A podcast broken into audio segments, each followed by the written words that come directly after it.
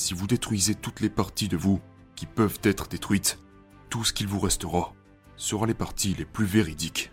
Être dur envers soi-même de cette manière est une grande vertu.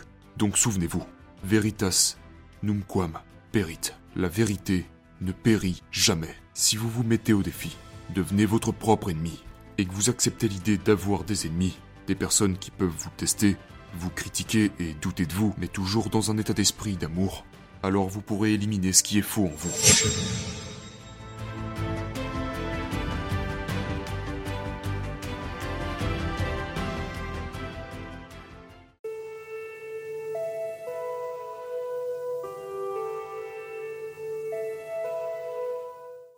Si vous voulez apprendre la vérité, ou, pour le dire d'une meilleure manière, vivre une vie sans être victime de l'illusion, vous devez être prêt à remettre en question vos propres croyances.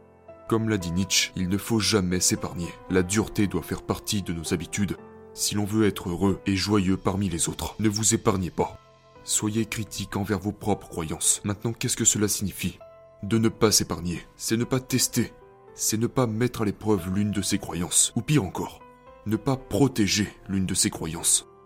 Il y a une phrase latine porteuse d'une grande sagesse qui dit Veritas numquam perit. Traduction La vérité ne périt jamais. Si vous vous remettez vraiment en question, si vous détruisez toutes les parties de vous qui peuvent être détruites, tout ce qu'il vous restera sera les parties les plus véridiques. Être dur envers soi-même de cette manière est une grande vertu. Et qu'est-ce que cela signifie d'être dur envers soi-même? Pour aller un peu plus loin que de simplement dire ne pas protéger ses croyances, nous allons carrément aller jusqu'à attaquer nos croyances pour les détruire et les désapprouver si vous y parvenez.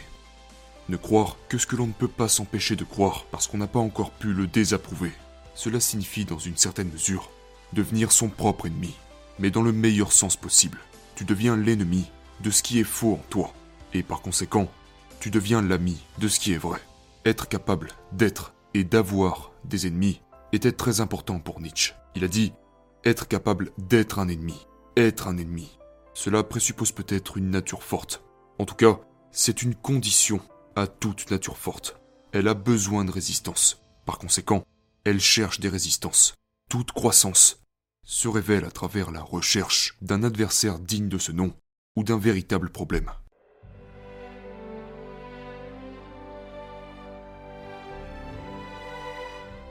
Pour devenir vrai, pour devenir fort, vous avez besoin de résistance.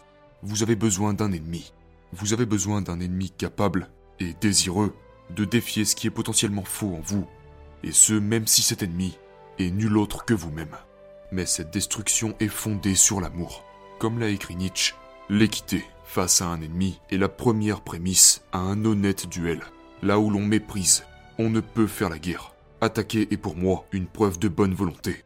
Vous devez être capable d'être l'ennemi des gens que vous aimez le plus, s'ils sont assez forts pour le supporter.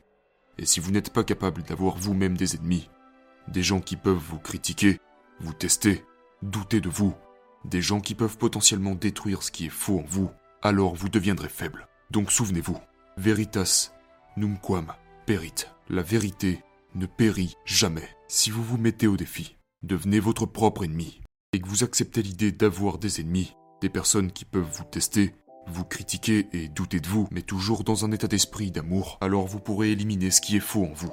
Et au fur et à mesure que vous éliminerez ce qui est faux en vous, il ne vous restera plus que ce qui est vrai. Et si la vérité ne périt jamais, plus vous contenez de vérité, plus vous deviendrez impérissable.